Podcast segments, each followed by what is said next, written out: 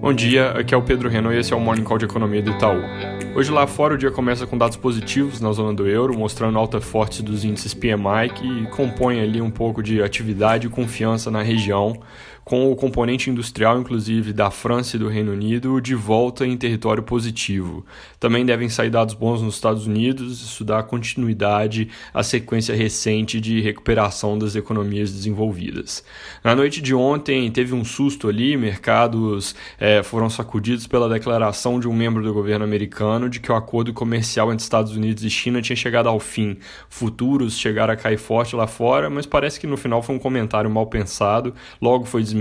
O Trump postou que o acordo está intacto e, com isso, os mercados reverteram as perdas. Vindo para o Brasil, depois dos números piores que eu mencionei ontem de Covid, né, que interromperam certa estabilidade das últimas semanas, a gente teve alta ontem da média de sete dias de novos casos e novas mortes, e aí com o boletim de ontem à noite, alguma estabilidade desses números de novo voltaram a andar de lado essas médias. Destaque hoje na política deve ser a votação no Senado de uma PEC sobre adiamento das eleições municipais, provavelmente para novembro ou dezembro. Eu comentei que há um movimento favorável a prorrogar os mandatos atuais até 2022, mas segundo o Correio Brasiliense, tanto o relator da PEC quanto o presidente do TSE descartam essa possibilidade. Lembrando que amanhã no Senado também deve haver discussão do marco do saneamento, sobre o qual o relator Tasso Gereissati disse aos jornais que existem poucos e diminutos pontos de resistência para aprovação. Fora isso, tem aumentado bastante a discussão sobre a extensão do benefício temporário de 600 reais para trabalhadores informais, o Corona Voucher.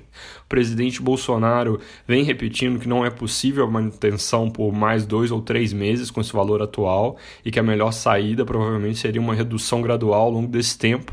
O ministro Paulo Guedes, na mesma linha, acenou recentemente com mais duas parcelas de 300 reais, mas existe pressão pela manutenção integral e, segundo o valor econômico, tem até um grupo no Congresso fazendo campanha a favor de manter o benefício até o fim do ano, algo que teria um custo bem elevado, porque cada mês de Corona Voucher representa cerca de 50 bi adicionais de gastos para o governo, e isso também acaba aumentando a chance de que alguma parte desse gasto transborde para o ano que vem, caso ele valha até dezembro. Então é um assunto importante para ficar de olho. Mudando aqui de foco, acabou de sair a ata do Copom, ela detalha um pouco melhor a decisão da semana passada e as perspectivas para os próximos passos do BC. Lembrando, nossa leitura pós-comunicado ali da reunião era de que a porta tinha ficado aberta, entreaberta, perdão, para novos cortes, e a ata de hoje o que ela fez foi fechar um pouco mais essa porta com vários elementos que reforçam a ideia de pausa, pelo menos na próxima reunião.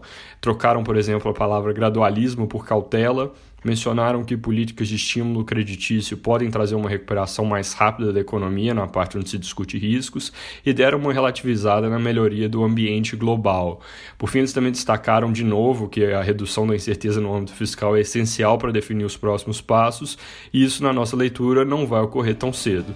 Então, resumindo, a gente mantém nossa expectativa de que os juros agora fiquem parados em 2,25%, provavelmente durante todo o restante desse ano.